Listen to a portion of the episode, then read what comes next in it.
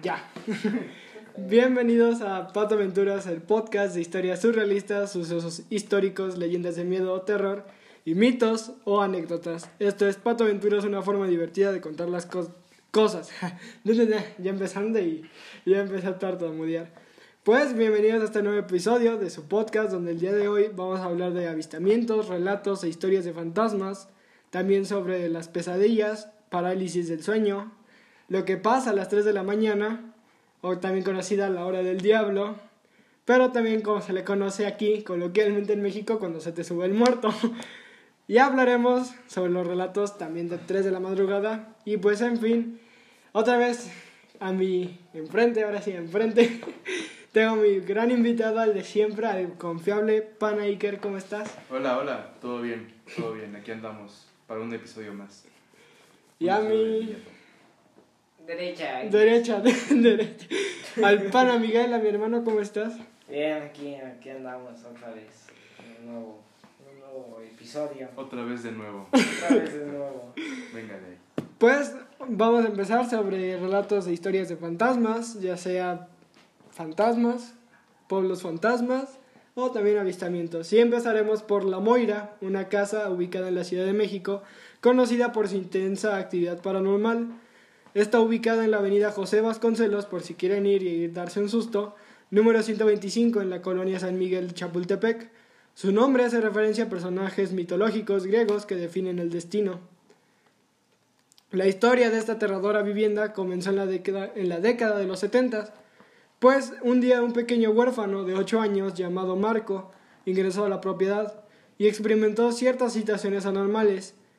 Marco se quedó una semana a vivir, pues no tenía casa, pero trataba de... no sabía que en esa casa había algo que no era... ¿Qué no debes de tener, no? No sabía que alguien vivía ahí y no eran personas de verdad. Lo que pasó aquí es que el niño, después de esta, esta semana, se fue del lugar lleno de miedo y no regresó en mucho tiempo hasta que una noche de frío y lluvia los regresaron a decidir a volver. Se cuenta que esta vez ya no se pudo ir. ¿Qué fue lo que realmente pasó? Pues cuando Marco entró a la Moira por primera vez se encontró con un niño colgado. El infante estaba sujeto a las columnas del techo en una habitación de planta alta. La aterradora imagen atormentó al niño y durante mucho tiempo ya decidió definitivamente No, pero como nadie le creyó cuando le contó esto a sus amigos de la calle de que no mames, güey, encontré un morro ahí colgado. Neta, te lo juro, me lo contó un primo. Torcido el vato. Todo tuerto. Se lo encontró como los cuerpos de Among Us, así nada más. Bien tieso el güey. Lo que no sabía es que tal vez si fue un producto de su imaginación o un hecho real. Pues nadie sabe exactamente cómo pasó, pero se sabe que en varios pasillos de la casa se encontraron a Marco ahorcado esta vez en el mismo sitio donde vio al mismo niño. Se encontró a Marco dos semanas después de haber dicho esto. Nunca se supo si el joven había fallecido o había sido consecuencia del miedo o si lo habían asesinado. La policía llegaba y no sabía cómo resolverlo o si tenía una pista, así que el asunto se olvidó. Penalmente no había ninguna explicación o alguien a quien culpar. Desde ese día los vecinos del barrio aseguran que en la vivienda se perciben manifestaciones. Y me refiero a manifestaciones porque el 2 de noviembre, el Día de Muertos aquí en México, se afirma que ah, se llegan a escuchar ruidos, gritos o hasta gente caminando. ¿Qué, qué, qué tino debes de tener, no? sí, yo creo Eres un niño de la calle. De por sí eso está muy jodido. Sí, ya ahorita, ya ahorita está del culo. ¿sabes? Sí, sí. Imagínate en los 70 que también estaba de la vez. Y le atinas, güey, a una casa embrujada. Mala suerte, el doble. No mames. Sí, qué, qué mal Dios le da sus peores batallas a sus mejores guerreros. Diría mi abuelita. Y pues de este momento varios vecinos ya han puesto un cartel de que no se acerquen a la casa. Pero varias personas han tenido varias experiencias además de Marco. Pues tenemos la experiencia de Fernanda Rodríguez, chica de 19 años, que ocurrió en 2002. O sea, ni yo nací, o sea, pero... Ah, es en 2002, güey. Sí, pero yo hasta el tre- 23 de agosto, güey, o sea... Entonces se conoce a tu hermano Miguel Ángel. Y esto ¿Eh? ocurrió Qué en... vergüenza. No, ¿qué pasó? Ah, no, sí, había nacido, esto ocurrió en noviembre, el 2 de noviembre. No, ahí Quedé. está, ahí está, güey, Así quedé. Pero lo que ocurre es que ella era una turista. procedente de Colombia. Lo que ocurrió aquí es que ella andaba pasando por el lugar y por la nada se notó que en la casa algo había pasado por la ventana. Se asomó de nuevo y ya no vio nada. Le preguntó a una señora del lugar que si alguien vivía en esa casa. La señora le No, contestó- mija, nada más está embrujada. Tú no le hagas caso. La señora le preguntó qué fue lo que viste. Vi una señora pasar por ahí. Y le dice, describe a la señora. Ahora sí que la señora ya también saca de pedo. Dijo, a ver, a ver, a ver. ¿A quién viste? Le dije, vi una señora con un sombrero de la época cruzando y mirándome. La señora, ahora sí de la tiendita con la que se le encontró, le dijo, esa casa es la Moira y está embrujada desde 1970. Otra experiencia también ocurre, pero ahora en una noche de Halloween. Pues un grupo de jóvenes alocados y en busca de tener algo de... cala-. No, de calaverita, güey. Todavía no había... Ah, ok, ok. Yo pensé Pero- que iba a ser el frutifantástico. Está bien cada quien, ¿no? Y ahí en la, en la pinche Moira con Sí, un sí. montón de fantasmas viendo. Que el fantasma sea bullerista, ¿no? Inviten. Lo que ocurrió aquí es que este grupo de jóvenes irrumpió en el lugar y pues intentaron a ver qué pasaba. Sabían de la relevancia de este lugar embrujado y esto sucedió en el año de 2017. No mucho, no, no hace mucho tiempo realmente. Lo que pasó es que decidieron pasar una noche y a ver qué pasaba. Es gente pendeja, ¿no? Lo, lo intentaron, pero uno de los del grupo sintió como alguien le estaba hablando y que también alguien estaba subiendo por las escaleras cuando todos estaban dormidos. Y así que de solo un grito les avisó que salieran corriendo. Los demás lo ignoraron y él salió de la casa.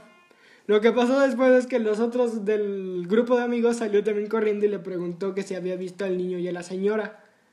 Él solo respondió que solo había visto a una persona pero sin cabeza pasar al lado de él.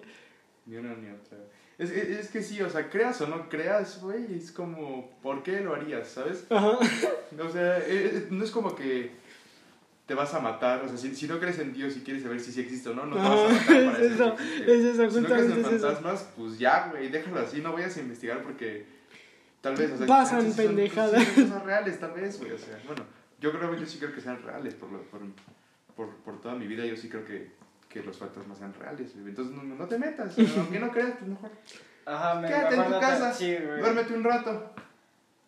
Pues después de este suceso, varios de los que investigan fantasmas, Carlos Trejo también fue, pero él sí... Ah, ese güey es un pendejo. Sí. Que aquí cabe aclarar que en este podcast se odia a Carlos Trejo por ser un pendejo y un mitómano. Ok, ok, ok.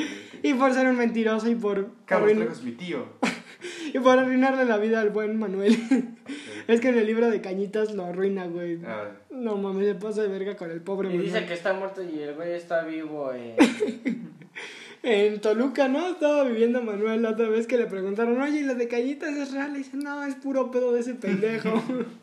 Pero se sabe que realmente sí ha sido estudiado este lugar.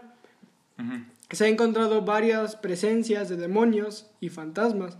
Hace que la gente también se haga lado de esta casa y que también, más reciente, La Moira se convirtió en un lugar de centro cultural, en el lugar donde se expusieron todo tipo de, mani- de manifestaciones artísticas, entrada libre por todas las personas, y al tiempo del recinto cultural, luego luego cerraron las puertas. Claro, güey. ¿Qué fue lo que pasó? Pues realmente en una de las exposiciones, uno de los guardias de seguridad reportó haber visto a un niño colgado. Siempre los de seguridad tienen mal pedo con eso, güey. Siempre, siempre. Si luego me dejó jugar Fight Nights at Freddy. Este, Sí. El claro ejemplo, de- tú de piba, lo- tú de piba en el 2013, no mames, fue Sí, Nights at sí. Freddy se pasó, pendejo. No te metas con el hombre de morado, idiota. Sí. Y pues así es como le damos nuestro primer cierre a nuestro primer tema. Ahora pasaremos al sanatorio Waverly Hills, que se encuentra ubicado en Louisville, Kentucky, en Estados Unidos. Se construyó como una residencia perteneciente a la familia Hayes en 1883. Años más tarde fue vendida a la Junta de Tuberculosis y fue inaugurado como un centro de salud en 1911.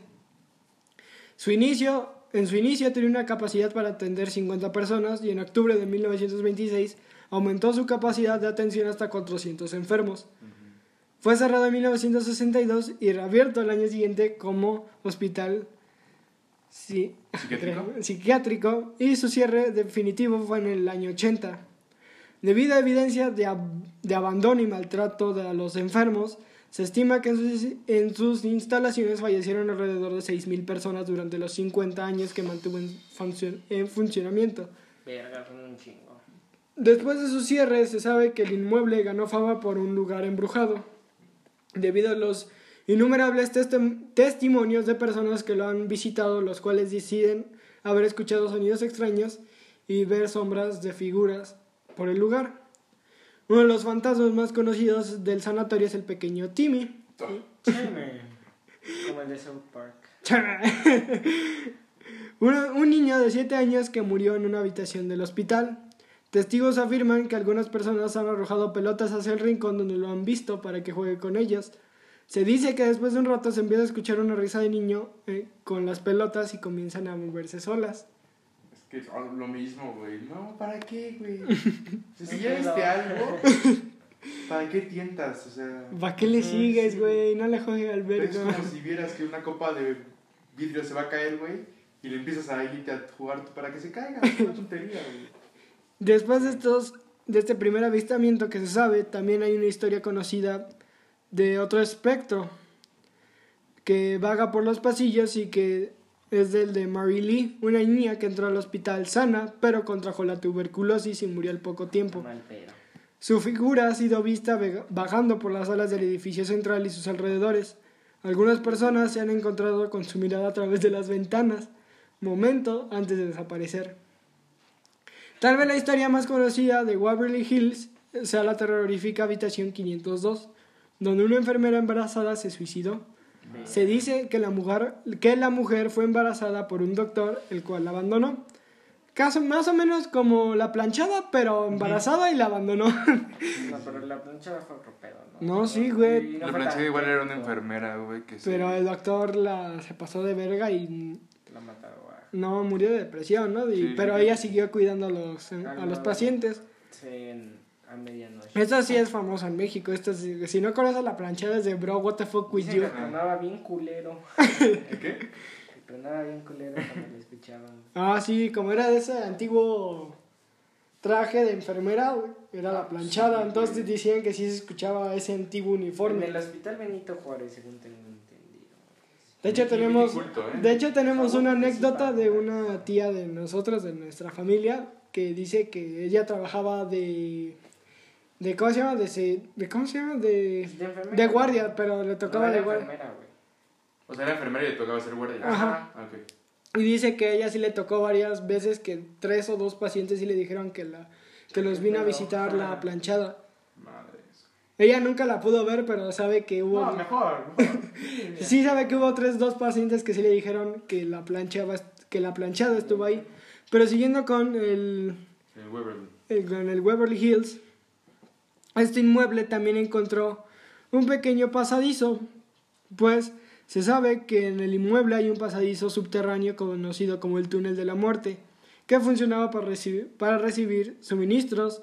Se tiene la idea que el túnel también fue utilizado para deshacerse de la gran cantidad de cadáveres que provocó la epidemia de tuberculosis sin que nadie se diera cuenta. Con el paso de tiempo, testigos han, han- han afirmado que han, visto sombras y que también voces y sentido de presencia de entes en su recorrido en el túnel de la muerte. Investigadores del fenómeno paranormal han logrado grabar aterradoras psicofonías en este lugar. Se ha llegado a encontrar risas, pasos, pelotas botando como la de Timmy, o también hasta pequeños pasos de gateo. Recordemos que era un lugar de psiquiatría, sí, pues era para un, Para todas las edades. ¿no? Sí. era un manicomio técnicamente y pues se llega a escuchar varios gritos de desesperación o también gritos de dolor. Y es así como pasamos a nuestro siguiente tema, la Granja Bell, que es un sitio localizado en el condado de Adams, Tennessee, en Estados Unidos. Es famosa por haber sido el escenario del único caso que ha sido documentado en la historia. Con el cual un fantasma logró asesinar a una persona. Ok. Los hechos comenzaron a manifestarse a principios del año 1817, cuando John Bell y su familia llegaron a vivir en la granja sin imaginarse los acontecimientos de los cuales serían testigos y pondrían a peligro a toda su familia. La historia de esta familia llegó cuando John junto a su hijo y a un amigo se fueron de cacería por los alrededores de la granja, cuando de repente se cruzaron con una extraña criatura entre los maizales. El animal tenía cuerpo de perro y cabeza de conejo. Ok. Logró escapar y a pesar de que los cazadores le dispararon esa misma noche sin ningún motivo, comenzaron a escucharse dentro de la casa crujidos del piso de madera. Recordamos que eran casas antiguas y luego luego que se escucha así Creo que que puede ser el sonido que más dé miedo, güey. la madera tronando. Uy, aquí en esta casa. uh. Ah, bueno, sí, Ya sí. las puertas sí prenden un culero. Pero también, o sea, bueno, también tiene que influir, influye mucho como el tiempo de la madera. O sea, muchas cosas influyen, güey. Pero, Esta casa con el frío se escucha Ajá. la madera tronar y bien ojete, güey. Sí, pero- sí han pasado sí, varias güey, veces pero- que Pero nos imagínate, dicho. güey, en el frío, imagínate que estás en verano, güey. La noche tienes un chico de calor y escuchas un crujido de madera, güey. Sí te cagas. Yo sí me cago, la neta. Yo. Yo personalmente Yo ni le personalmente- pregunto quién anda ahí. Yo cago.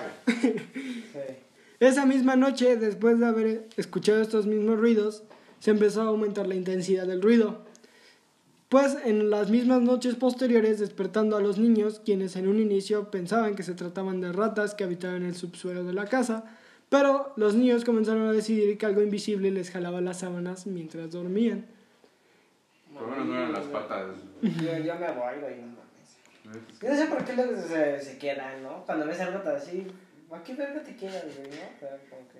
Uno de los hechos más asombrosos fue la aparición de una imagen fantasmal, presencia de la cual los vecinos la llamarían la bruja de Bell, que comenzó a sentirse en el dormitorio de Betsy, la hija de los Bell, quien le murmuraba su nombre y le cantaba canciones extrañas.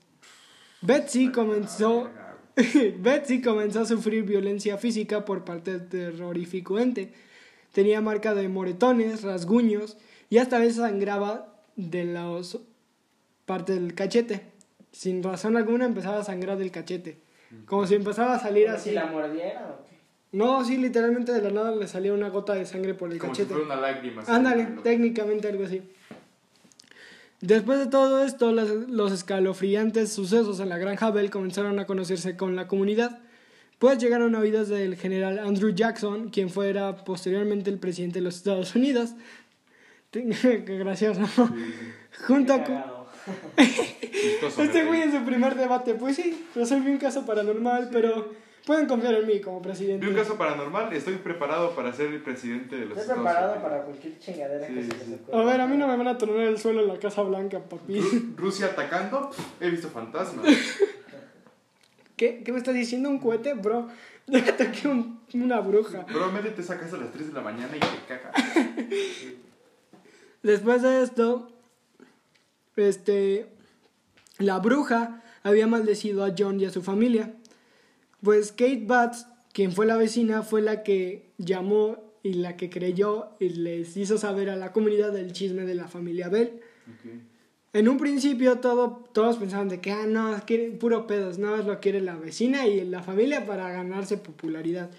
Pero realmente lo que, lo que comenzó iba a ser peor, pues John Bell, el padre de la familia, comenzó a verse afectado de manera psicológica, hasta que en 1820, mira, con el del episodio 1, güey, con las pandemias, Justo. falleció a causa de una toxina venenosa proporcionada por el fantasma, la cual originó su muerte, la bruja de Bell. Se hizo notar porque durante el funeral la hija estaba sentada pero hablando con alguien. Su mamá le preguntó, ¿con quién estás hablando? Y ella solo le contestó con mi amiga, ¿quién es tu amiga? Y acordémonos que en todas las películas de terror o siempre van con la hermana menor y cuando te dicen Sí, que siempre tú- la hermana menor. Se vuelve más tú- técnico con el chiquito, ¿no? Sí, sí. ¿Con quién estás hablando, hija? Con la que mató a mi jefe, ma. aquí Pero pero esa pendeja. Cuando la mamá escuchó que era su amiga la brujita, como que dije, qué gracioso. Eh, no mames. Eh, no, mames, sí. Decidió ignorar y como que tampoco prestar tanta atención, pero como es que sí le despertó un grado de curiosidad al escuchar la brujita. Mames, dicen brujita, ya me cago, güey. Pues realmente Betsy, su hija, empezó a jurar que alguien le estaba hablando en las noches. Después de regresar al funeral, Es que aparte los niños chiquitos no mienten, ¿no? O sea, cuando Sí, te dicen sí. algo así, es pues, caso, después de regresar a casa y después de un día agitado, Betsy comentó en 1821, un año después, a toda su familia que el fantasma y la bruja se habían ido. Pero se volvió a sentir una última vez en 1928 y investigaciones recientes señalan que posiblemente los sucesos de la Granja Bell fueron obra de Richard Powell, un, un pretendiente de Betsy, Verga. que ocasionó todo esto para evitar que la joven se casara con otra persona. Hijo de puta. Sí, sí, sí, sí, sepa que hijo de puta. Sí, ¿no? A ver, gente, si su crush no es ese caso. Está como el de esa serie de Control Z, ¿no? Pinche güey enfermito. Ah, sí, sí, cabrón. O la del güey que, que espiaba a los demás, ¿no? Ven, güey, por esto es importante superar a tu ex, cabrón. ¿Verdad, cabrón? Sí, güey. estoy hablando con mi yo del pasado, pendejo. Te estoy hablando a ti, idiota. ¿Es Humberto de ayer? Ya, güey. No era yo llorando a las 2 de la mañana, güey. Te juro que no era yo. Y pues se sabe que realmente sí fue real, que Richard Powell, el pretendiente de Betsy, fue el que ocasionó toda esta historia. Oh. Actualmente se sabe que Betsy no se casó con él, afortunadamente. Imagínate qué pedo Bueno, Pero sí fue arrestado Richard por asesinar a su padre. A Dios. Pero se sabe que hay una teoría que afirma de que sí existe la bruja. Pues en años últimos, en 2015, un grupo de jóvenes fueron a tomar fotos a la casa, pues es una casa y una granja amigable, presentable, y pues dijeron, eh, Para una- Instagram. No hay pedo. va- ándale, para el Instagram, ¿qué, qué- mal podría pasar, no? Sí, claro, claro. En todas las fotos se notaba algo detrás de ellos, una imagen espectral de una mujer. Ahorita los gringos son bien pendejos, ¿no? Sí, sí. Y más los Estados Unidos, güey. En los Estados Unidos pasa algo y, y hay alguien ahí. Aquí en México no pasa eso, güey. Güey, Sí, güey, Aquí en metes un México- plomazo. Aquí en o México la algo y corres para el otro lado, güey. O le mienta a su madre. Si tu compa corre, la, tú corres atrás de la él. famosa cuarta ley no de le preguntas Newton. ni por qué, güey. ¿sabes? Ve, lo Era- anda chingando a su madre. Le haces la cuarta ley de Newton. Sí, Toda güey. materia se retira chingándole a su madre. Después de todo esta, de este suceso, todos los jóvenes empezaron a postear de que en esta granja algo estaba mal o que estaba embrujado. Y pues sí, en todas las fotos de los jóvenes, en cada uno de sus Instagram, se notaba una imagen espectral de una mujer de los años 30 con un paraguas asomada. Algo así como la dama de negro cuando sale en la escena donde el güey la ve pasar, ¿te acuerdas tú? Sí, sí. Que en la primera, con el Harry Potter, que como que la ven al vidrio y dicen, no te pases de... Sí, no, ya no. Vámonos, güey. Su madre. Güey, esa... Una sí se mete, qué huevos, ¿no? Bueno, aparte luego, luego cuando se meten, cuando ya ves algo así en serio, y vas a ver qué pedo es como, de qué huevos, güey. El chile yo no Yo, yo, yo creo que a mí no me gan- o sea, yo creo que a mí, a mí en lo personal no me ganaría la curiosidad. No, A mí, tampoco. ¿sabes cuál película de, de terror así de fantasmas que digo, no te... pa- Así que hasta me vas a sacar cuatro kilos de caca? La dama de negro, güey, la uno y la dos. O sea, la dos yo creo que sí se pasan de verga Ya, la dos sí está bien La- culera. Sí, sí, la dos sí está ojete. La primera porque ves a Harry Potter y dice, ah, me relaja. Pues Sí, a sí. lo mejor saca un espectro. Ajá, algún expe un expeliamus le va a sacar a la morra, pero en la 2 se pasan de verga porque están en plena guerra, mandan unos niños de un orfanato a este lugar donde la dama de negro dice Ni modo. Sí, a trabajar. Pan y verga. ¿Sabes qué es lo que me da ma- así más miedo de la dama de así de la dama de negro? ¿Qué? El cómo nada más pasa y sin hacer ruido, no necesita ir. Sí, güey. sí.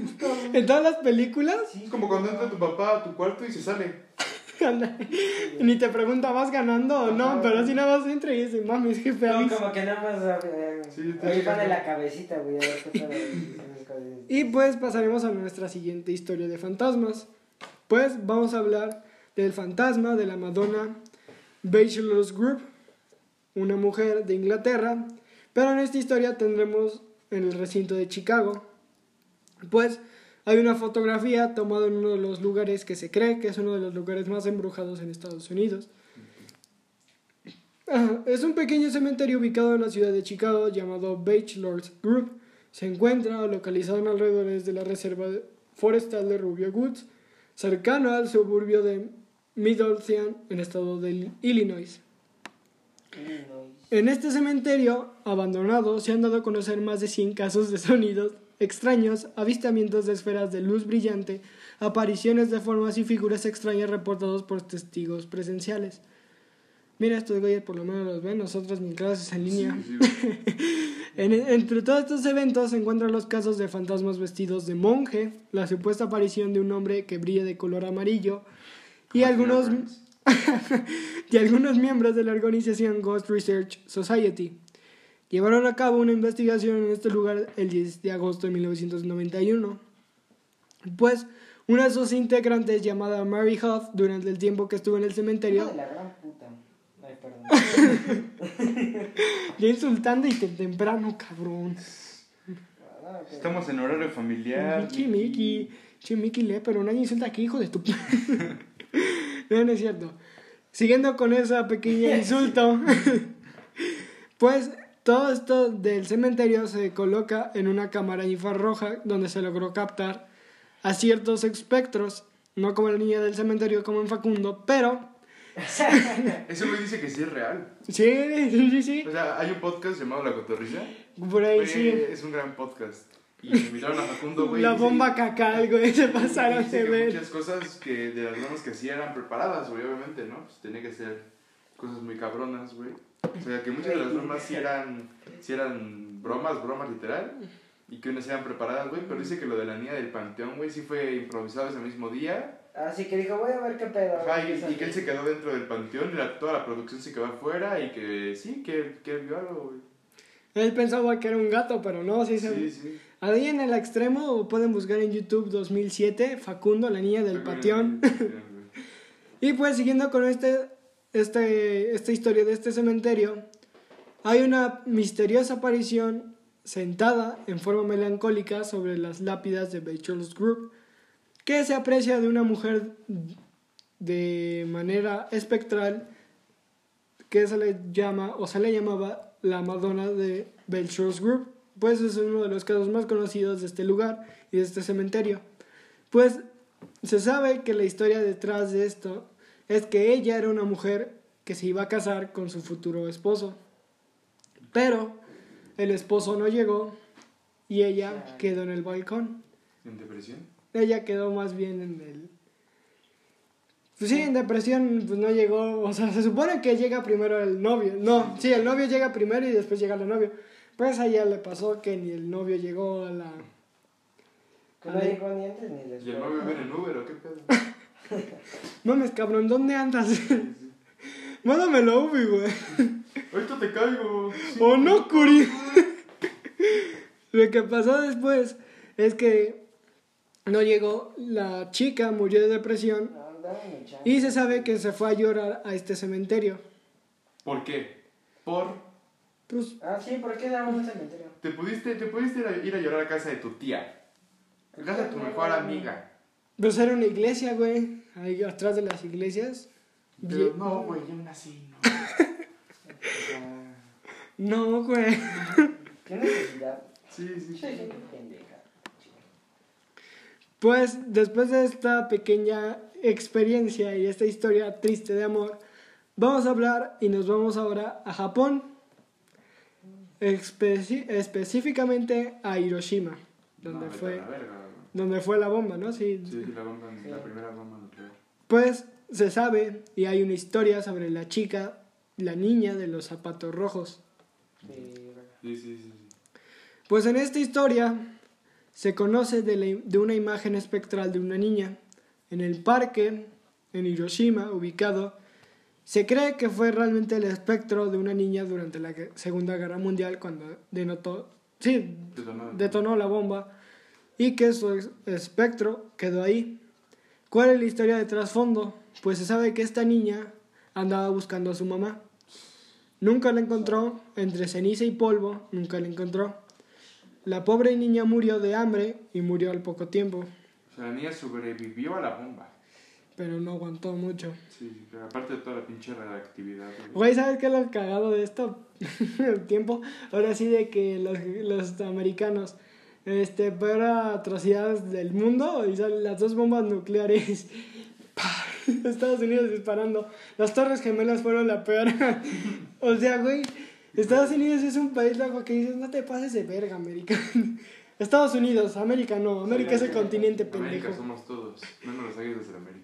Es como ese güey que te dice en Acapulco, no, güey, no sabes, o sea, me cogí una rusa, güey, no, de puta madre, y se cogió un gringo todo drogado y el güey, no, una rusa, güey, no mames.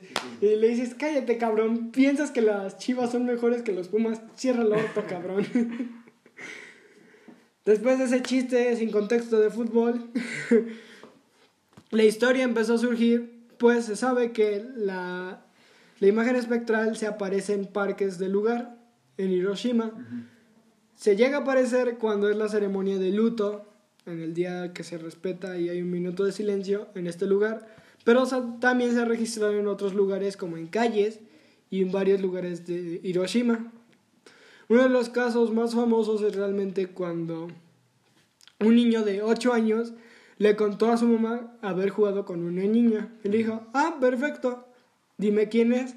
Y cuando el niño lo señaló y la mamá dijo, mames cabrón, no es nada, qué pedo, y eso que tenemos los ojos rasgados, qué pedo, qué andas viendo cabrón. Sí, güey. Salió música, subtítulos japonés confundida y la mamá, Nani, ¿no? y cuando se, el niño le dijo, sí, mamá, ¿no la ves? Dice, ¿a quién, ¿a quién veo, hijo? A esa niña, a la niña de los zapatos rojos. Y ahí fue cuando la mamá dijo, Madres. No hay ninguna Eh, niña. no mames. Esta fue una de las historias más conocidas, pero se ha hecho más viral esta historia y también sus apariciones, si las podemos llamar así. Pues en Tokio también a un basurero, ya era la madrugada, listo para ya salir y descansar, pues se encontró en el contenedor de basura a una niña de zapatos rojos. Le preguntó, niña, ¿qué haces a estas horas? ¿Dónde está tu mamá? ¿No te da miedo estar a estas horas en la noche? A lo que la niña le contestó, me daba miedo cuando estaba viva. Toda la. No, obviamente no le contestó, pero el güey dijo, no, espérate, no, ni, Madres. ni me res- ¿Pero qué pedo? Ahora sí que se acercó y como cuando estabas en clases presenciales con el proyector, Sí, sí, güey. que dices, mira, güey, mi bro. haciendo palomitas. Ándale. El güey como que dijo, no mames, esto no es una proyección de estos cabrones. Y esta es una de las últimas historias que se ha relatado de la niña de los zapatos rojos en Japón. Y es así como pasamos de nuevo a Estados Unidos. Porque Siempre, güey. Siempre, siempre. es un lugar que está condenado a estar, a estar entre el éxito o la de estar perdiendo.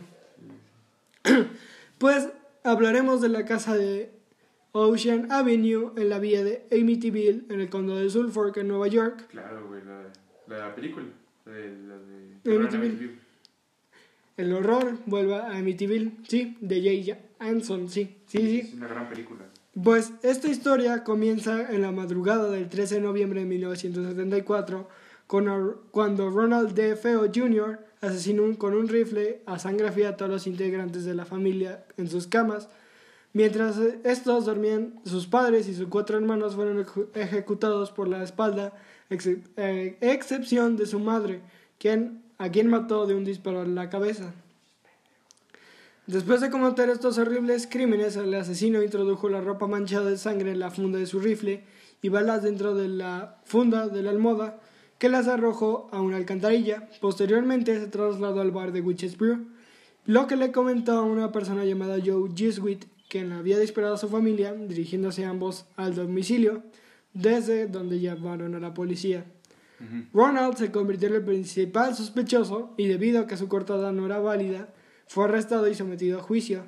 El joven recurrió a la demencia de argumentar que unas voces le habían dicho que cometiera los asesinatos, pero su alegato falló y finalmente fue a cadena perpetua. ¿Qué se sabe de esto? Pues un año después de todos estos trágicos sucesos, la vivienda fue adquirida por George Lutz y su esposa Casey, quienes cuentan que en su primer día en la casa llegó al padre de Pecoraro Bendecira, y a realizar un trabajo. Pues en una de las habitaciones alcanzaron a escuchar una macabra voz que le decía fuera de aquí. Esa misma madrugada George tuvo que levantarse a... Se, se levantó porque escuchó un fuerte golpe en la puerta de la entrada y no vio a nadie. Pero cuando encontró a las dos portezuelas agitándose en la caseta de botes, mismas que le había asegurado antes de, antes de irse a dormir, Se cagó. dijo, algo no está, algo no me gusta. Sí, güey, aquí". si, si- si alguien, Algo anda si alguien mal. hoy, güey, o sea, si alguien, si yo hoy en la noche escucho a alguien que me dice, vete de la casa, güey. Me voy de la casa, güey. ¿Sabes la otra vez? casa. ¿Sabes la otra vez que a mí me pasó? ¿Qué? Andaba por ahí de las 2 de la mañana ya así, no, podía dormir. Y pues yo, Bien jatón de seguro. yo andaba hablando con mi demonio de las 2 de la mañana, así bien tranqui, y no me había asustado ahora. Y en eso escuchamos un putazo y me dice, güey, ¿escuchaste? Y yo, no mames, pendejo. o sea, que, que mi demonio de las 2 de la mañana me diga que él escuchó algo que no hizo, o sea, ahí sí dije, da miedo, güey. ahí sí, sí da miedo. ahí sí vale Claro. asustarse, güey. Sí. Después de esto, de este suceso, empezaron a acontecer más cosas a la madrugada, donde ah, extrañamente a la misma hora, a las 3 y 4, hora en la que la familia era testigo de cómo las puertas se abrían y cerraban, apariciones de un ser demoníaco en la chimenea y el cuarto de los niños y extrañas levitaciones empezaron a ocurrir, pues entre los sucesos paranormales ocurridos en Amityville destaca la aparición de Jody, un cerdo que inicialmente solo la hija de los Lutz podía ver.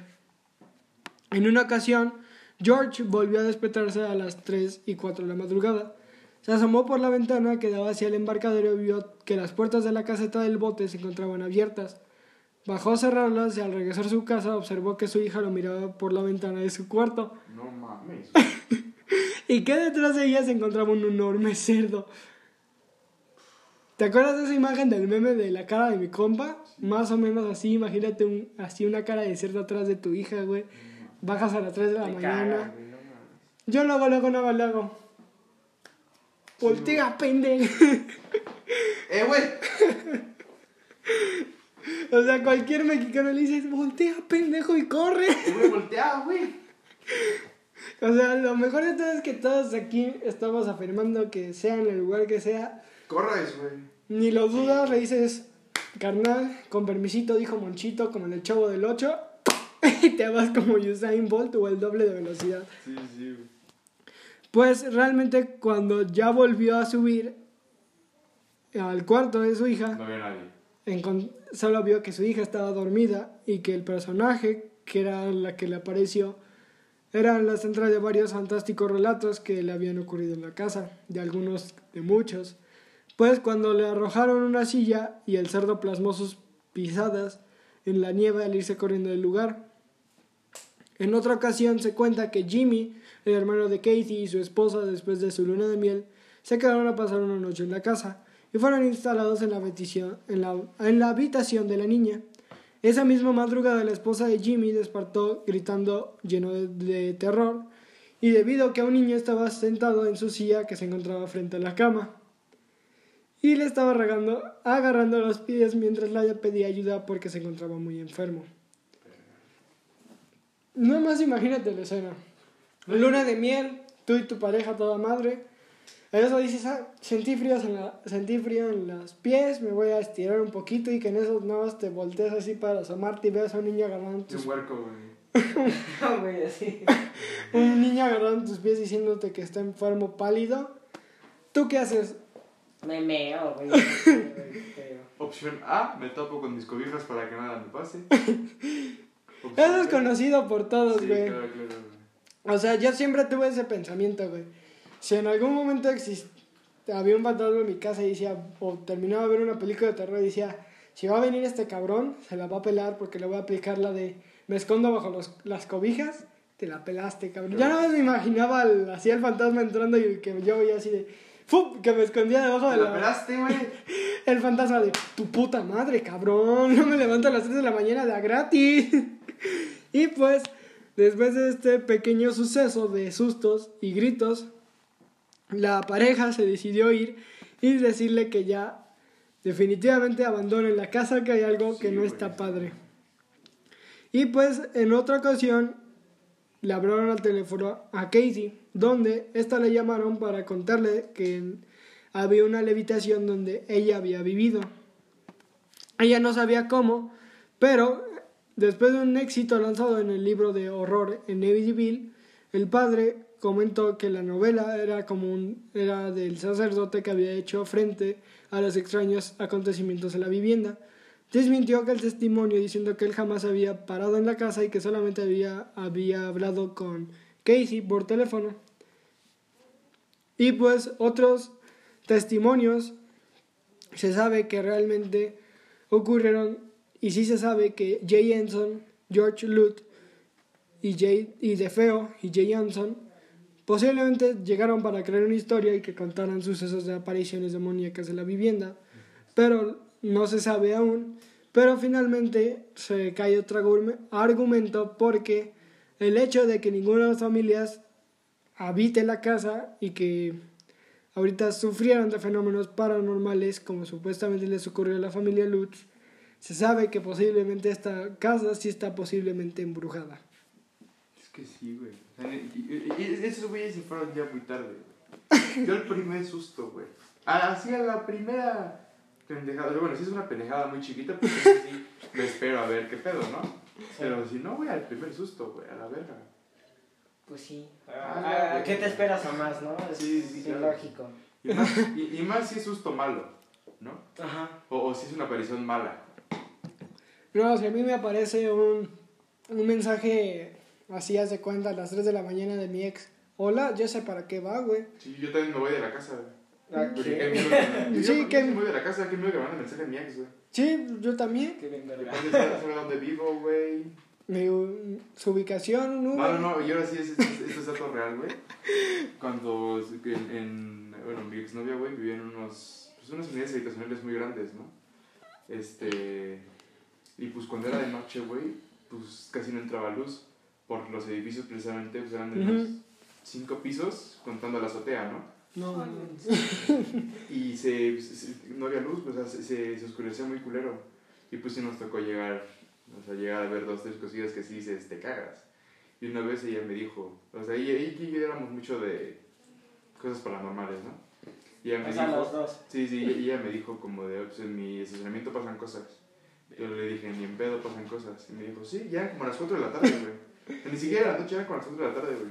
O sea, había solecito. Sí, güey, y bajamos al estacionamiento y pues ese estacionamiento casi, casi nadie lo utilizaba. Entonces utilizaban el primero, eh, el, del, el del primer piso de abajo. Y empezamos a escuchar cadenas, güey, pero sí, azotes culeros, güey. Y ni siquiera los de limpieza bajan a ese estacionamiento, güey.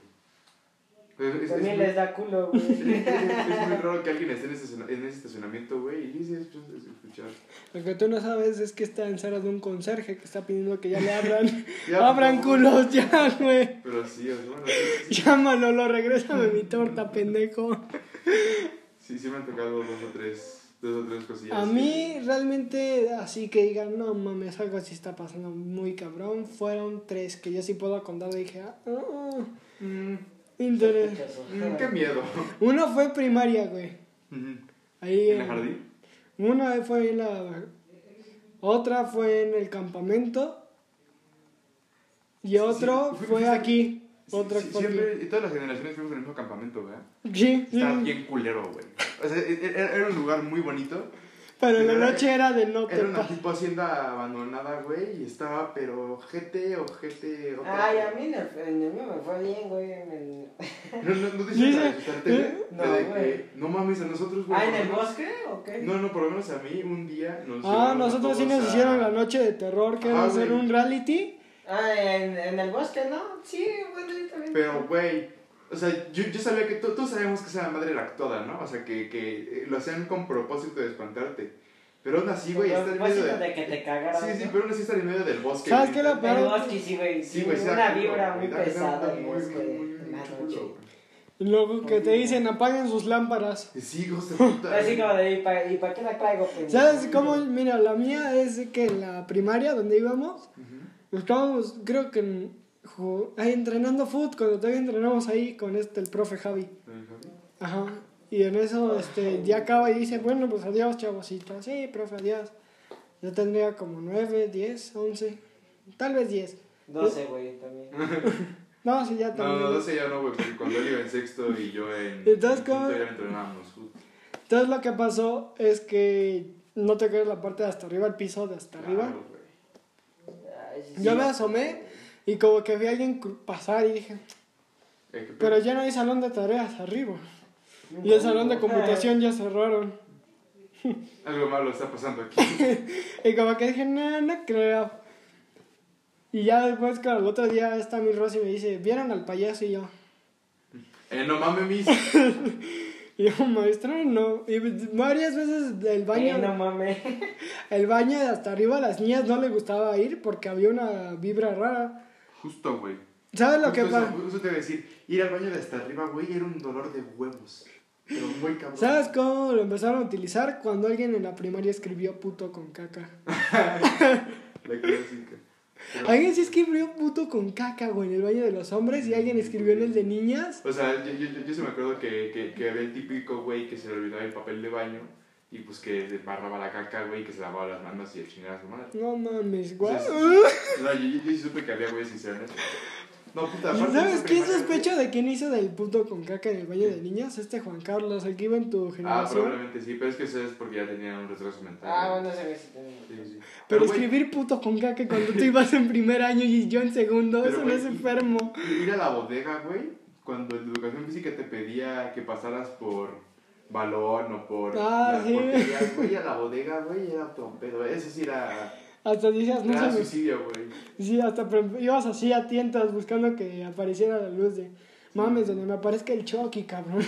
Y, y- y luego no te dejaban ir por nadie más, güey, nada, decían como que una, un- nada más una persona vaya, güey. Ah, ¿Sabes Es lo. Sí, sí. ¿sabes era- lo que me molestaba? Que voy al baño, maestra, salió tu compañero y era de... No lo voy a violar. No, sí, maestra, o sea, usted piensa que me lo voy a violar o algo así.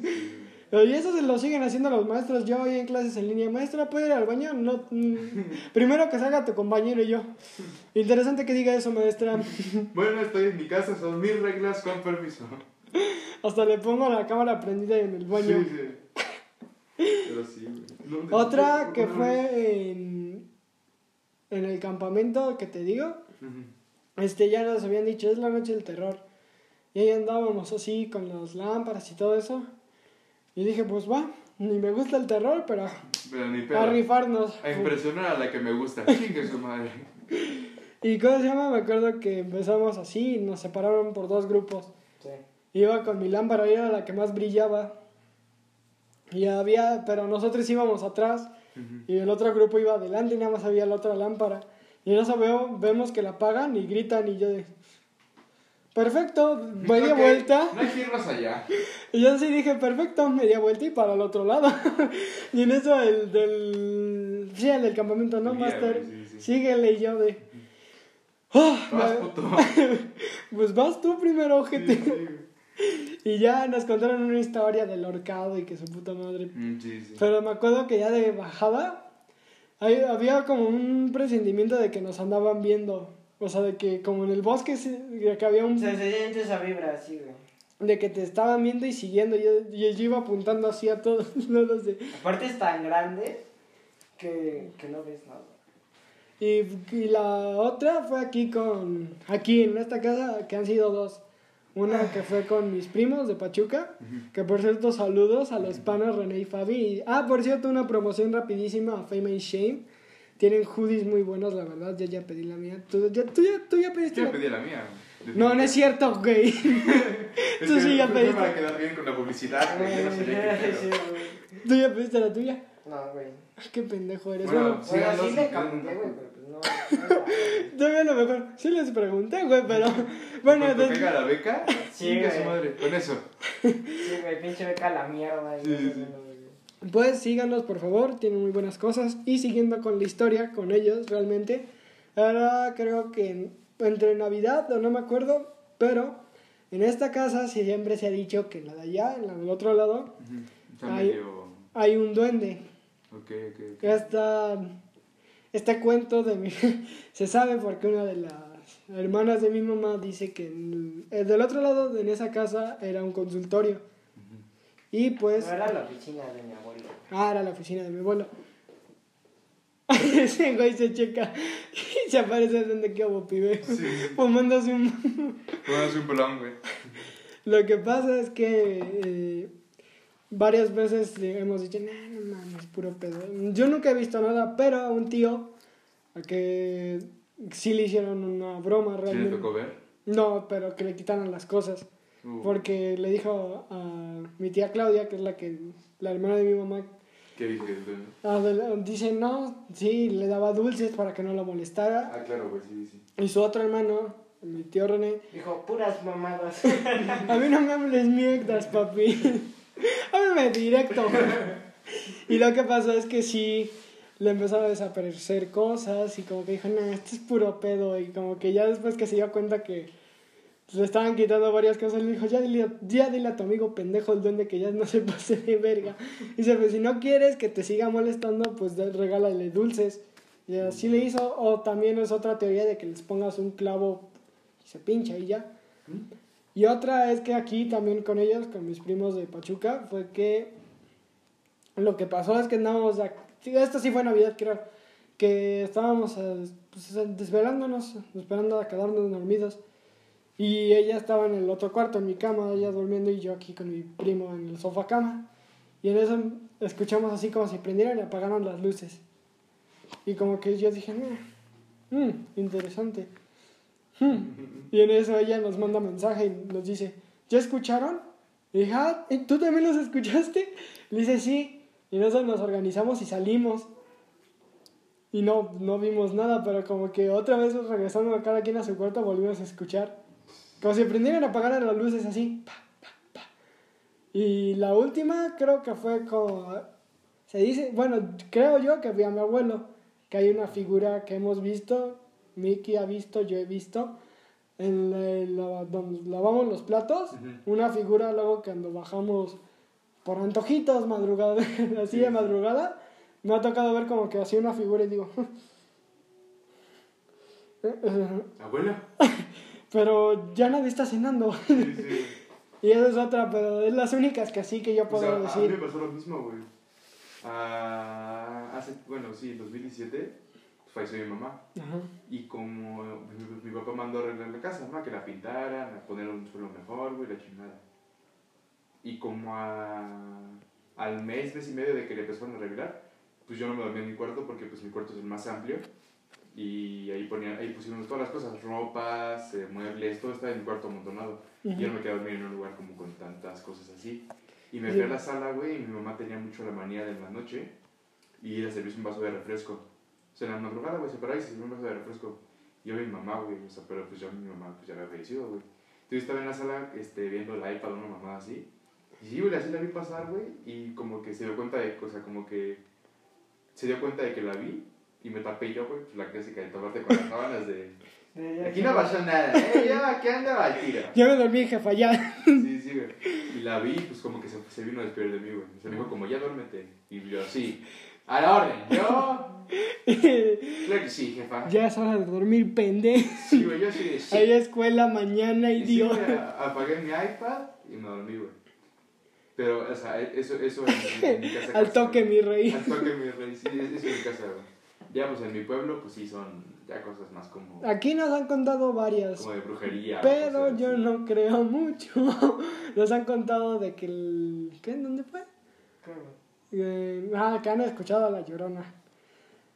Es- Ah, es- bueno, a es- ver, es es que- muy típica de pueblos. Es muy típico. Sí, aparte, mm, Elia, bueno, nuestra prima, ella es mucho de sentir todo ese. Las vibras. Ajá, las vibras y todo ese pedo. Y su mamá era la del duende. güey. No, no, O sea, tiene eso, pues, ¿no? O sea, tiene eso de percibir y todo eso. Y aparte su mamá siempre le dejaba dulces al duendecito y que. Dicen que ya está ruquito el pinche duende, ¿no? Pero, pero yo, yo creo que sí, pero su hija... La única ella, que lo ha visto es además ella. ha soñado mucho, bueno, tiene amigos que, que están un poco de la mierda, ¿no? Porque muchos de sus amigos se han muerto. Sí, sí. Y ella, ha, llega, y ella ha soñado la muerte de sus amigos, güey. Entonces no es como que digas, no, puro pedo, güey, ¿no? Sí, sí está heavy, está, sí sí está-. Sí está denso. En en mi pueblo existe la típica, güey. Bueno, yo soy de un pueblo llamado. Bueno, no yo, mi papá, bueno, mucha familia paterna mía. Somos de un pueblo llamado San Pedro Guamelula. Este, a, a un, sí, güey, hasta el nombre suena culero, güey. Cuando, cuando el pueblo tiene nombre de un santo, güey, es que está medio, medio No, güey. tiene nombre de que algo pasa ahí. Sí, sí. Está a una hora de, Sali- a una hora de Salina Cruz Ujú. y a una hora de Huatulco. Sí, está entre Salina Cruz y Huatulco, güey. Y pues está la típica de que mataron a una señora y que una señora. y que ahora es una, una bruja, güey, y que mata a los hombres como lujuriosos, güey, que la quieren como co- cortejar en la noche y así. Y hay otra que sí está muy pesada, güey, que es de que. Este, es un, e- e- era un pueblo minero. Muchos años era- Ah, era sí. un pueblo minero, güey. Y pues los mineros se drogaban para aguantar más tiempo de jornada para que les pagaran mucho más dinero. Y al lado de la minería, de la mina, perdón, había una casa abandonada y los mineros iban a, a dormir ahí cuando ya estaban muy muy cansados y el otro día pues ya regresaban a, a la jornada laboral. Y un día una familia visita el pueblo de San Pedro Guamelula y se queda en la casa porque dijeron, chingue su madre, este... porque Hay que dormir, hay que ir cuando- temprano. Cuando la gente, ve mi tía tiene una casa, tiene casa muy grande y renta cuartos. Pues la renta del cuarto pues no le convenía a esa familia en ese tiempo, eso ya fue hace varios, hace varios años. Y la familia se quedó ahí, güey, y el papá, la mamá y la hija y la hija mayor se fueron a visitar la minería, como igual de puro morbo, güey. La hija menor se quedó dormida, güey, y llegan los mineros cansados y drogados, la violan y la matan, la entierran en la casa, güey. No te pases de Sí, sí, la entierran en la casa, güey. Y una maestra de una prima mía de ahí vive en esa casa, güey. Y dice que la niña y ella conviven. No O madre. sea, no, o sea, no es como que la niña se sienta a comer con ella, ¿no? No Pero que la niña se aparece en la casa, güey. No mames, es como, es como ese pedo de joven, dígale a su hermanita que no pase por la clase ya sabiendo que vivo solo. Sí, sí, no mames. O sea, eh, eh, pero ahí te digo que, güey, pues, está esa, güey, que, pues, al chile, pues, a mí, a mí yo siento que sí es como medio, algo anda raro, o sea, medio que sí creo, yo, yo creo que yo la verdad sí creo que es, que es cierta esa historia. Y pues ya las demás sí son mucho de brujería, güey, que hay una bruja que se convierte en serpiente en el panteón, que cuida a los muertos. No, sí, también. Cosas muy, o sea, que ya, ya, ya, ya los demás sí son cosas muy de brujería. Y hace cuenta que para entrar al pueblo tienes que bajar como un tipo cerrito por carretera, güey.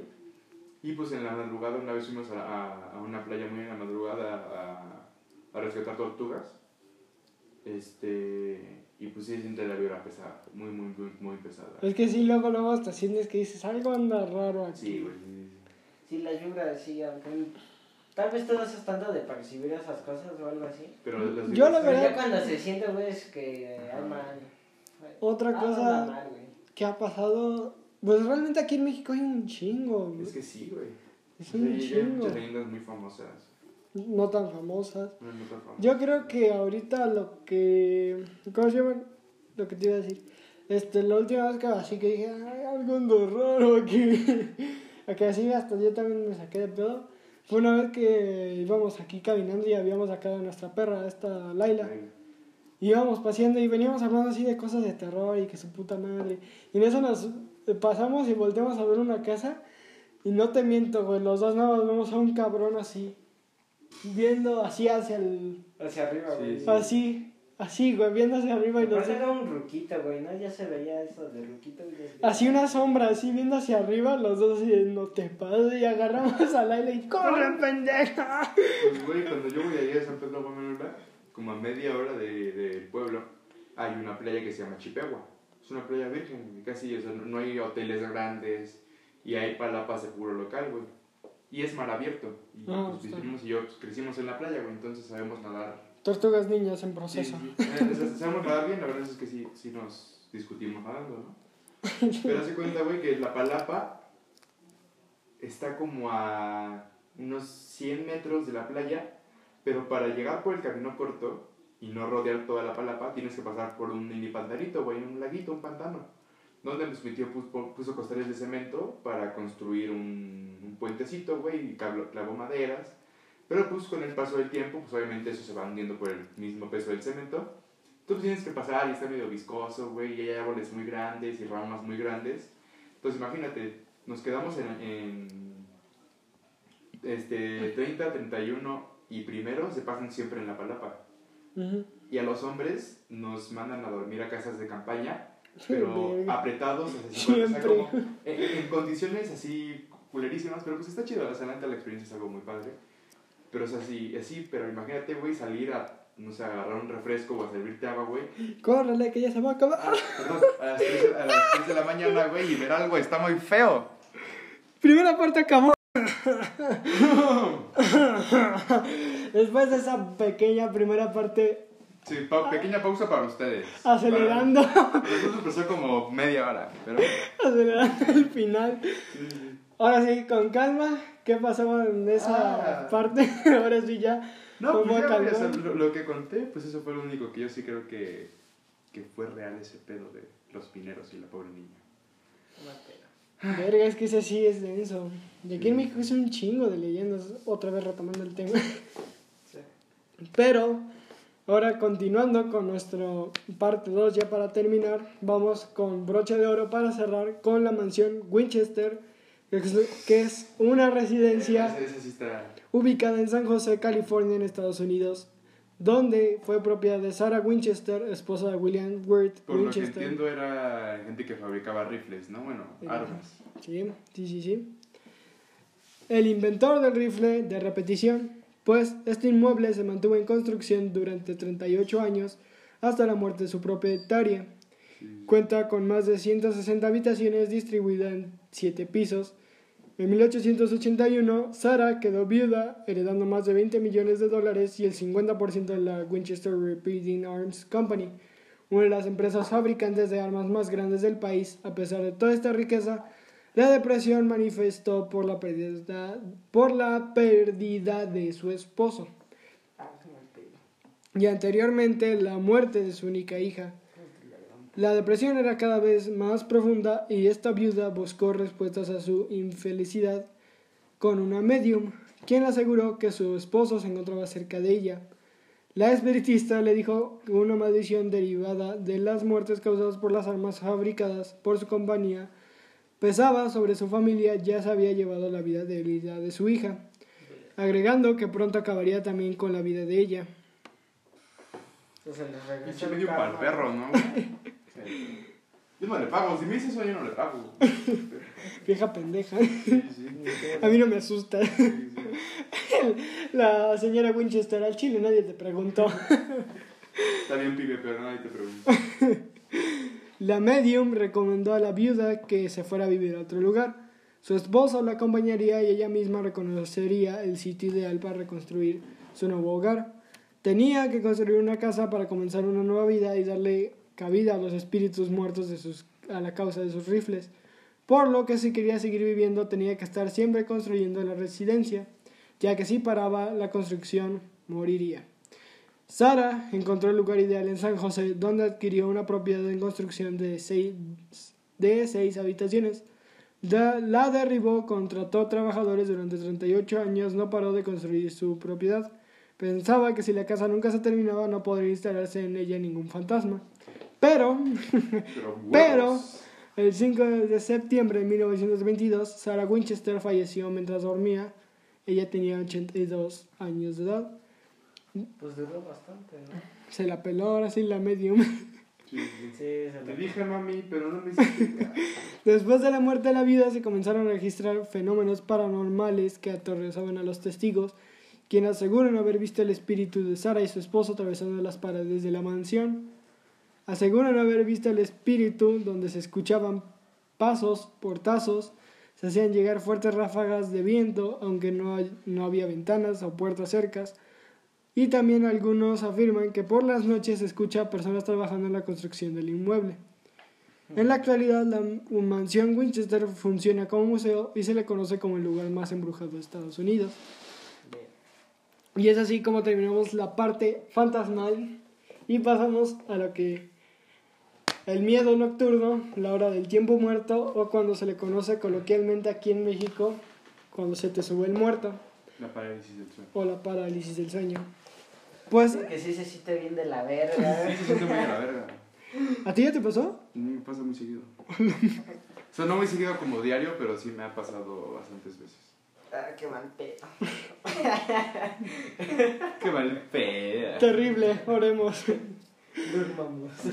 La, la hora del tiempo muerto es un momento entre las 3 y 4 de la madrugada en que las personas suelen despertarse de manera imprevista. Ah, Se tiene que el registro de que la hora más frecuente de la interrupción es de las 3, 3, 3 de la madrugada. 333. Sí, 3.33. Este extraño fenómeno también es conocido como la hora del diablo. Ha sido asociado por los expertos a fenómenos similares a la parálisis del sueño, donde testimonios describen la presencia de espíritus, demonios al lado de los durmientes, apenas abren los ojos. También aprenden o tienden a percibir otras sensaciones emocionales como inmovilidad, opresión en el pecho, sudoración, miedo o inquietud. Se cree que en esos momentos la sensación de la actividad paranormal en la habitación es muy intensa, pues sus connotaciones satánicas pudieran derivar del número 666, considerado el número del diablo, ya que 333 es la medida exacta.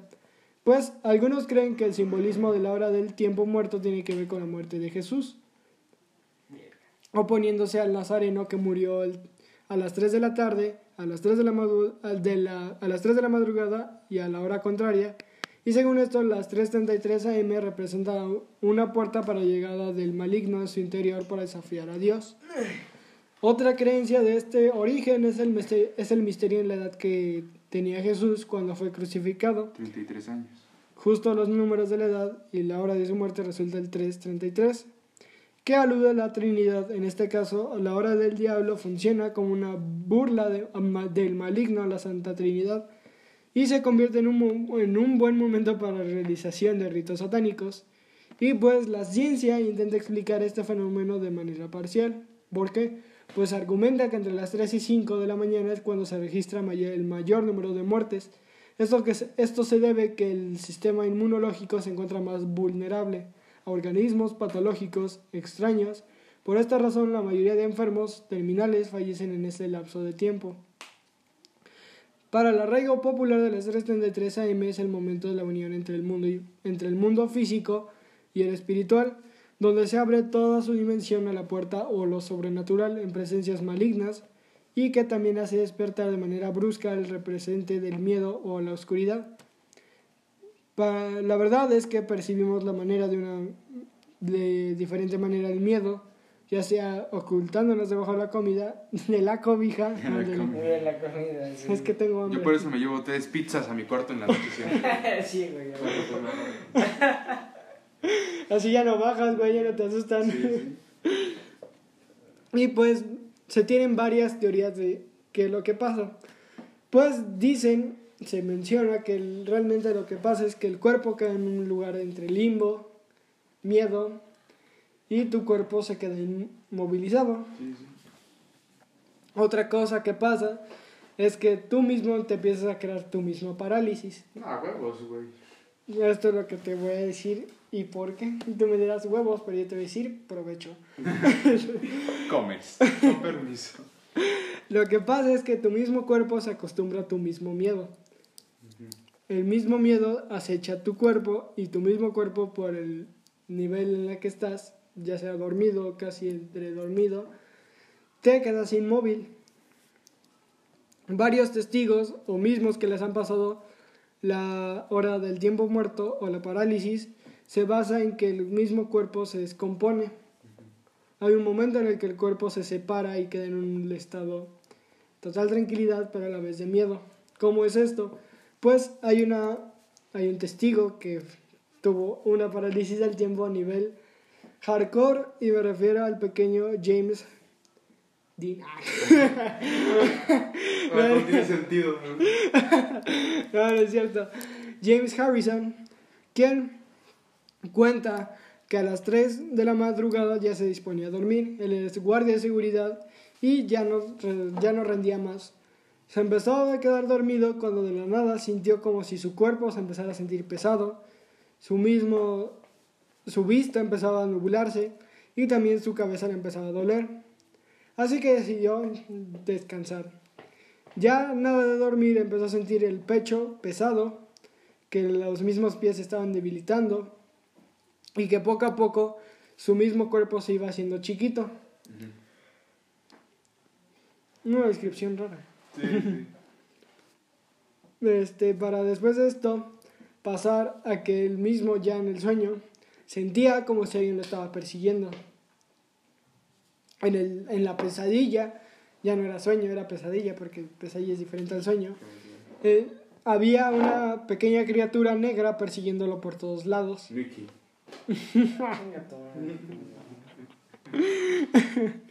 Esta pequeña criatura lo trataba de atrapar y atrapar. Mientras él más corría, él se hacía más lento y él se hacía más rápido. Ah, sí, güey, eso se siente bien de la mierda en, los sueños. Que tú vas bien lento y ves al pendejo, güey. Tal vez no va tan, tan lejos, pero sientes que va muy rápido y tú Sí, ves- sí. Está un poco Terrible. culo, básicamente. Técnicamente, ya cuando pudo despertarse y salir de este momento, se despertó, se tomó un gran vaso de agua fría para... de- Y se meó. Hoy amanecí guapo, pero hoy me mié. Y pues lo que pasó es que el mismo tiempo en el que ocurrió solo habían pasado cinco minutos, lo que él había pensado que habían sido tres horas. Sí, sí, bueno, eh, eh, en, esa, en esa parte sí te entiendo porque sí se siente como... O sea, sí se siente que es demasiado tiempo. Te sientes es como ahorita, infinito, güey. Es como ahorita, llevábamos hace rato una hora de grabación. yo, yo, yo había pensado que, o sea, bueno, para mí pasaron, no pasaron ni 35 minutos. Yo por eso te digo que yo no creo que es eso, ¿por qué? Por lo que yo tengo entendido y según lo que, por lo que yo paso, o sea, dejando atrás estas Ujú. cosas como del diablo y todo eso. Según yo, por lo que pasa es que todos tenemos ciclos de sueños. Ujú. Y en esos ciclos, cuando inicia, o sea, es cuando te estás quedando, te apenas estás quedando dormido. Cualquier Ah. pendejada te despiertas. Simón, güey. Después, en una, en una parte de ese primer lapso, tienes el sueño muy pesado y nada te despierta. Y después Sí, es más probable muerto, que te despiertes. ¿eh? Sí, estás muerto en ese lapso. Sí, sí. no. Todo lo que yo... Yo la otra vez leí eso de los sueños, de Sí, que sí. son tres, No me acuerdo si tres o cinco. son tres, ¿Tres?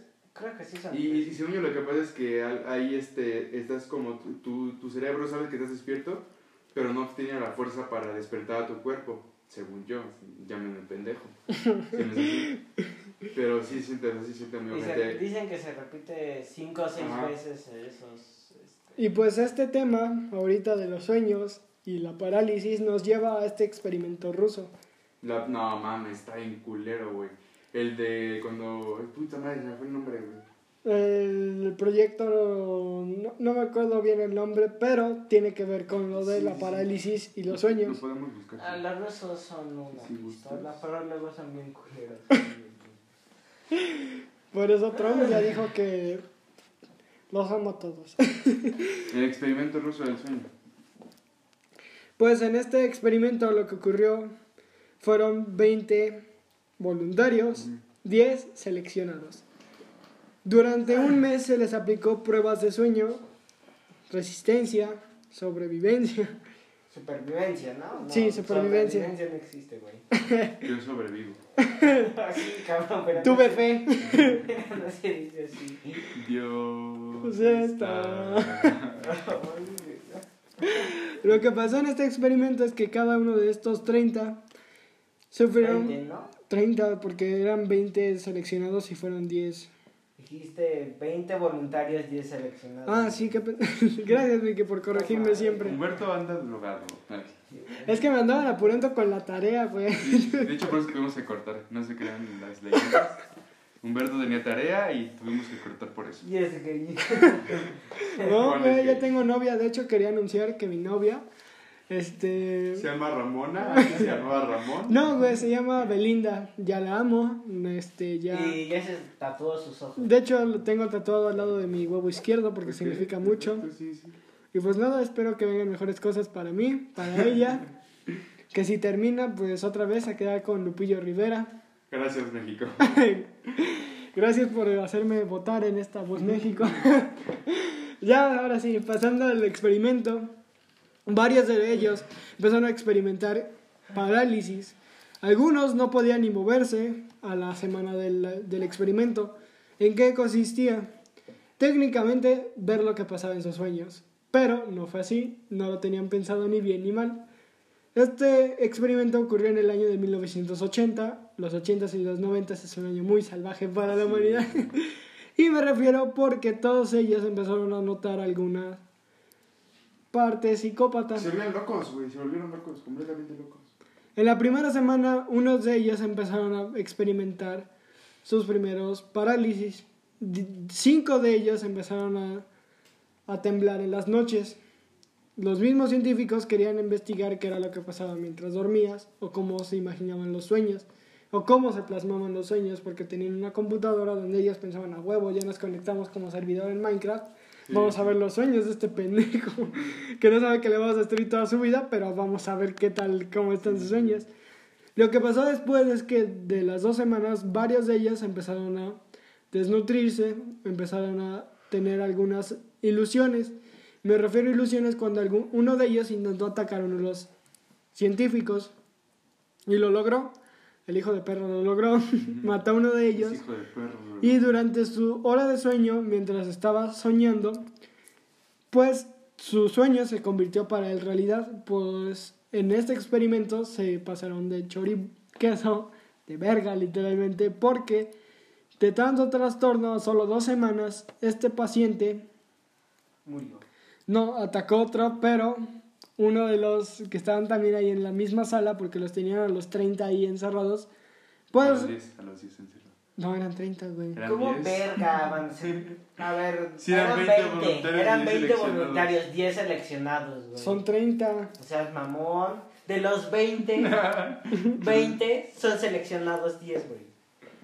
No, a ver, güey. Te dije que 20 son. Ah, ok, o sea, 20 fueron por su voluntad y a 10 los agarraron a huevo. Ajá. Ah, Voy a. Tú estabas igual que yo, cabrón. Pura verga. Bueno, Oye, eres un lépero.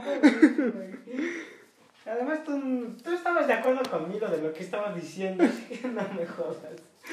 Tú eres Joto, Miki. Ah, tú eres un perro, Humberto. bueno. Cállate. Podemos seguir. Ah, Uno de ellos, después de este que hizo el ataque y el otro que le respondió, se mataron entre ellos. ah, güey. Oh, Se murieron.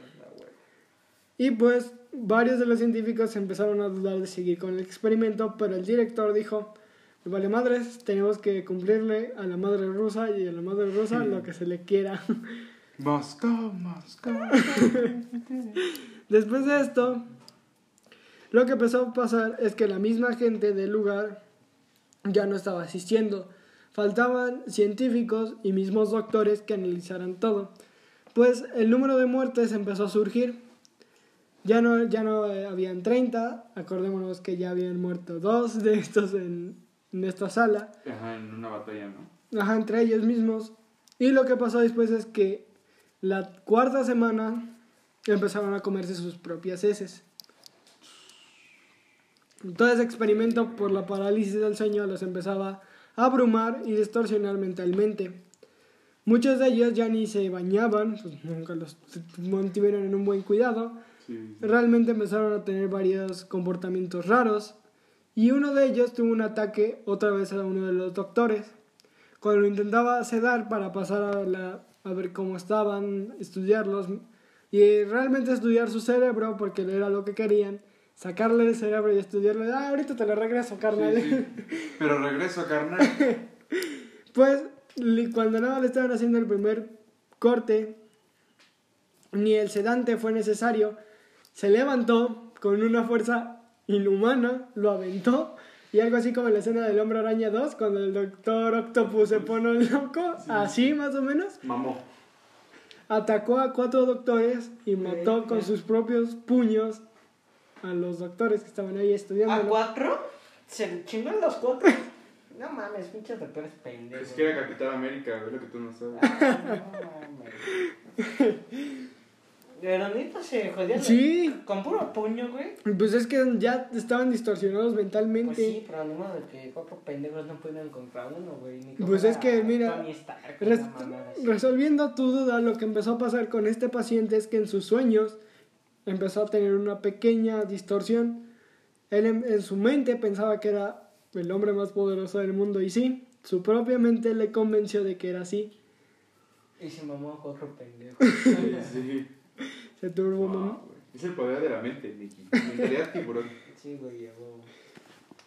Después de este también lapso de tiempo, ya eran un mes de prueba, los mismos doctores ya se empezaron a dudar de qué podían hacer. Y pues varios de estos pacientes. Pero a ver, obviamente si matan a cuatro, ¿por qué no suspenden el programa, güey? Porque es madre rusa. Lo hicieron por la madre Rusia. Y no, quisieron, no querían suspender, querían seguir investigando qué pasaba realmente en los sueños. Y no tenían nada de los sueños, pero decían, no, huevo, güey, es como tú con tus compañeros en la clase. No llevamos nada, pero sí, güey, tú agrégala ahí. Yo creo que, yo creo que sí se sacó 8, 3. 3 de 5. 3 de 5. Sí sacó 8 de 10. Lo que pasó después de un mes es que los mismos cuerpos estaban debilitando. El sistema inmunológico de cada uno de ellos empezaba a enfermarse cada día vez más. La verdad es que uno de los científicos dio su... ¿Su veredicto? Su... Sí, tú, todavía tiene su... Su forma de que no lo culpen de ahora sí que de maltrato inhumano. Ujú. Y dice que realmente él sí encontró algo en el, en el estudio de los sueños, pero nunca se pudo comprobar por el tiempo y por lo que había pasado y por cómo se enteraron de lo que les había pasado a todos estos que los estaban encerrados, güey, sin dormir, ya algunos ya ni se podían dormir. Pues lo que pasó después de un mes y una semana fue que el mismo cuerpo se encontraba vulnerable a organismos patológicos y pues porque también algunos de los enfermos estaban falleciendo por esto sí ya se como que yo si fuera el mismo científico diría, esto ya no es para madre Rusia, güey, esto está- están creando cosas que no van. Eso es no tener madre. Las fotos de uno de los pacientes marcaba de que estaba demacrado y me refiero a demacrado cuando su piel Ah, la, la foto famosa, güey, la que es famosa. Ajá, la del güey jorobado. Güey, Sí, sí. el güey jorobado Yo no la he visto, güey. el- No me un güey en el ahora sí que un güey en el rincón jorobado casi sin dientes demacrado sin piel. Demacrado por tres. ajá. Demacrado por 13 o sea para que te des cuenta lo culerísimo que está. Sin su piel ya parecía morada entre blanca. Y también se notaba que sus pupilas estaban dilatando un grado muy enorme. Sus horas de sueños en este experimento eran de 8 horas pasaron a dormir a solo una. Para los últimos semanas del experimento, Ya que man pedo, güey. Sí, a ver, Sí, sí, estoy enseñando la, la foto, aunque ustedes no la puedan ver. Pero sí, nada más buscan el experimento ruso del sueño y es lo primerito que les va a salir, güey. lo que pasó después es que varias de las personas del lugar Ah, qué puto asco. empezaron a decir que no estaba chido y mucha gente empe- empezó a afirmar que estas manifestaciones empezaron a producir todas a las 3.33 am. Sus comportamientos violentos y de inquietud empezaron a disparar, pues otro de ellos empezó a atacar y sus dientes afilados, ojos demacrados y piel morada blanca se abalanzó sobre todos los que estaban dormidos. Para su mala suerte, los que estaban, los últimos 10 que estaban, lo atacaron y hubo una carnicería. Una riña, güey. No, güey, porque se empezaron a morder. Bueno, sí, pero fue una riña. No hubo puñetazos ni nada, empezaron a haber mordeduras y uno de ellos murió por pérdida de sangre. No, lo, lo- Por la mordedura, ¿no? Por Sí. el tanto que le mordieron. perdió en un alrededor de un litro de sangre en una mordida. Es un chingo para una mordida. Así que duden cuando quieran hacerles un chupetón, dile, presentan el proyecto ruso del sueño y... Los chupetones ca- causan cáncer, güey. No digas. Causan coa- coagulaciones de la sangre, güey. Y, y te puede llegar a causar cáncer, güey. No, no, no, no, No, no, no. Pero sí te causan este, coagulaciones de la sangre que pueden hacer que valgas pito. Yo eso lo vi en la guía la otra vez. o- Sí, ah, por güey, eso- Discovery, una de esas. Yo por eso- Yo por eso le decía. O de que te pueden llegar a reventar un vaso sanguíneo de como te chupan la sangre. Ah, sí, sí. Güey, de De, de, de la fuerza de la succión. Sí, de la sección, güey. Yo por eso le decía, en un lugar donde no se viera. Ah, bueno, pues tenía el pito. No, Después de estos dos meses ya de experimento decidieron ya cancelarlo y ninguno de los... Ese me sobrevivió, ¿no? No, ninguno de los volúmenes. de tortura, güey, imagínate, cabrón. Pero era un estudio y se terminó haciendo una tortura. ¿Por qué? ¿Por qué mierda hicieron eso? por- porque los rusos están locos. O sea, también los americanos, pero los rusos luego se pasan el doble de... De verga, güey, sí, sí. Y es así como pasaremos ahora de nuevo a las historias fantasmales de este lugar. Pues en este lugar se han registrado varios números de gritos, Es que sí, güey. no sombras No mames. y también varios registros en el radar de, de los de seguridad. ¿Por qué mantienen este lugar como en Five Nights at Freddy's? Yo tampoco sé, pero se sabe que varias de la seguridad que han estado ahí en este lugar han registrado varios números de sombras de personas jorobadas. Es que sí, güey. Güey, ¿sí viste la foto? Ay, sí, güey. Está bien la foto, güey. ¿Y quién tomó esa foto, güey? El doctor todo asustado, no me muerdo, no me muerdo, no me muerdo. Puta madre, no salió, güey. Y tiene que cambiar el flash de la cámara, ¿no? No mames, imagínate, ahí en la oscuridad, ch, todos volteando. Eh, no mames. A ver, güey, bueno, enseñar esa foto, güey. Para los que quieran ver la foto del hombre demacrado, está en el experimento ruso del sueño, ¿verdad? Sí. Sí, sí, sí, como tal experimento ruso del sueño. Se pueden dar ahí. la, la segunda foto que te aparece en, en los resultados. Para que se den una idea, es una persona como en un catre, chupada, chupada, sin, sin pelo y con, con to- toda la parte de la boca ya podrida, o sea, ya, ya como consumida y con muchos dientes. Afilados, ¿no? Ajá, Ajá, dientes como tiburón. afilados, Como, como- sí, como, como un tiburón y pues sin, sin cejas, con los párpados. Es más o menos como tu compa que te dice, mira, güey, yo me duermo a las 3 de la mañana y fresco como, como lechuga. Sí. Ese es tu compa. Como tu compa que te dice, mira, güey, yo fumo piedra y como si nada, hermano. De hecho, ahorita eh, pasando rápido a un tema y una... Con, sí, con... Una vez también ahí en Pachuca con mis primos, este, estábamos hablando de... Ya eran las 3 de la mañana y andábamos en una posada. Antes de entrar en cuarentena, el año pasado.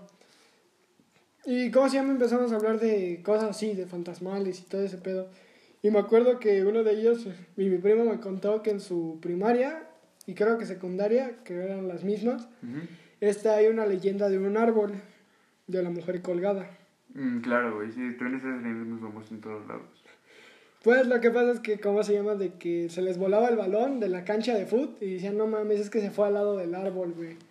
Pues estaba como el árbol de Harry Potter, así que lo ves y, y no te, así de que ni te le acercas. Algo así, pero lo que empezaron a decirme, uno de ellos, de que varias veces se llegaba a ver como la... Y la historia cuenta de una mujer que caminaba, caminaba por el tronco más grande del árbol y nada se escuchaba cuando se... Bueno, nada más se veía la silueta caer. Pero colgándose, Ajá. Y otras veces me contaron de que... sí, a la hermana de un amigo de ahí, Ujú. de que sí llegó a escuchar a alguien gritar. De una mujer así, un grito de una mujer así, pero... Desgarrador, güey, así. Ajá, pero Ah, todo... esos que dices, Pero todo esto escuch- estábamos diciendo, la de cuenta, como a las 2, 3 de la mañana, hora que no se debe de contar. Pero, Una la que estar pensando en My Little Pony, güey. pero estábamos ahí en la posada, era como tipo peda, y andábamos tranqui, pero como que dije, no mames, y ahorita tengo que, tengo que regresar con mis primos en, en la noche, güey. Y uno de ellos ya en el camino como que iba así todo sacado de pedo y le dijimos, ya, güey, no te la creas, porque tú mismamente te la va a fabricar, pendejo. Y es así como llegamos al final de nuestro podcast Pato Aventuras, el episodio número 9. ¿Qué te pareció ahora sí? Muy. Creo, creo, que, creo que es el, el que más me ha gustado. O sea, el Porque- primero y el cuarto no. No, no, sí, claro que me gustaron. Yo no estoy diciendo eso, no me malinterpretes. Pero Tío, no sea, qué- venga a tomar por cu- Sí, sí, no, no, porque, porque sí pude relacionarme un poco más con, con el tema del que hablamos. Y pues sí, gente, no, o sea, no mamen, este, crean o no crean, no le tienten al verga. Siempre tenemos ese amiguito pendejo que quiere hacer una cosa que la neta no está chida. Díganle, no. Si tu primito Juanito te dice, vamos a ver a ver qué pedo a las 3 de la mañana, dile, Juanito, ya duérmete, dile a tu mamá que hable contigo. Sí, sí, o sea, no, no, no se metan con las cosas porque imagínate que no crees y al final termina siendo cierto, pues ya te vas a cagar. Que de hecho, este, tenemos una sorpresa, pues, este, ya la otra semana va- ya vamos para Halloween, ya Sí, cierto. Pues este podcast va a hablar de, así ahorita además de lo que hemos hablado, va a ser puro terror. Puro terror, episodios de terror y el que... terror. Pura semana de terror, puro mes del terror de octubre y noviembre va a ser de terror. Y. Este, la, el siguiente episodio, un pequeño adelanto, va a ser sobre la historia del niño Lucius Wagner.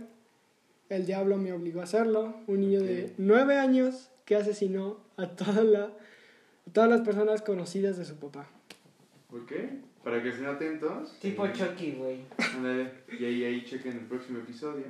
Ajá, sí, va a estar bueno y pues ad- adelante, después del 10, 11, pues va a haber todavía más de terror. Va a ser un, un octubre. Una saga de terror. Sí, ¿no? para adelantar y aclimatar ya Halloween, porque pues, Halloween y Navidad es lo chido. Claro que sí, claro que sí. y pues, ahora sí, para cerrar, ¿quieres decir algo? ¿Despedirte? Nada, muchas gracias por, por invitarme nuevamente. Ya saben que siempre que se puede, es un gusto estar aquí. Saludos Este, a Olvera. Oh, beef. No, sí, sí, yo, yo tengo que pedir disculpas porque yo retrasé mi venida a este podcast dos semanas por problemas este, ya más personales. Pero ya por fin se pudo. Y ya. Come No sé de qué hablas. Gracias. Por cierto, aquí un saludo a Olvera que me dijo que no podía, así que, bro, un saludo a ti también. Todo bien, todo bien. Y pues ya nada más eso. Ya creo que ya he dicho muchas veces en mis redes sociales. No, no, sí, dilas, Igual, güey. este, dilas. Botch.iker en Instagram, B-O-C-H-M.I-K-E-R, Iker Agustino en Facebook, eh, y Botch, I mayúscula, B mayúscula, O-C-H-M minúsculas en Twitter. Y, y pues ya, solamente eso. Ahora, tía, a ti no, ya no te vamos a dar promoción. Y igual muchas gracias, espero que, que hayas disfrutado este episodio y creo que ya no hay nada más que agregar. Ujú. Y pues, por última vez, voy a hacer la mención a la marca Fame and Shame. Tienen hoodies muy buenas, sudaderas, pasen por ahí en su Instagram. Corran, corran. Y están muy buenas las sudaderas, yo ya pedí la mía. Van a venir cositas bonitas porque pues ya viene el frío y pues, estamos cierto, no es fame and shame, no es ah, bueno, como se escribe en inglés, es solo una N, para que no estén Ah, sí, sí, para que no se confundan, en, en Instagram es Fame de Fama, F-A-M-E, Sí, güey. N, N, shame. Shame. A huevo. Ok. A huevo. Fresquísimo. Fresquísimo. Y pues yo soy Humberto Cruz, narra- narrador, creador y payaso de este podcast. Nos vemos para el episodio siguiente, que va a ser un, ha- un Halloween especial hasta octubre, noviembre.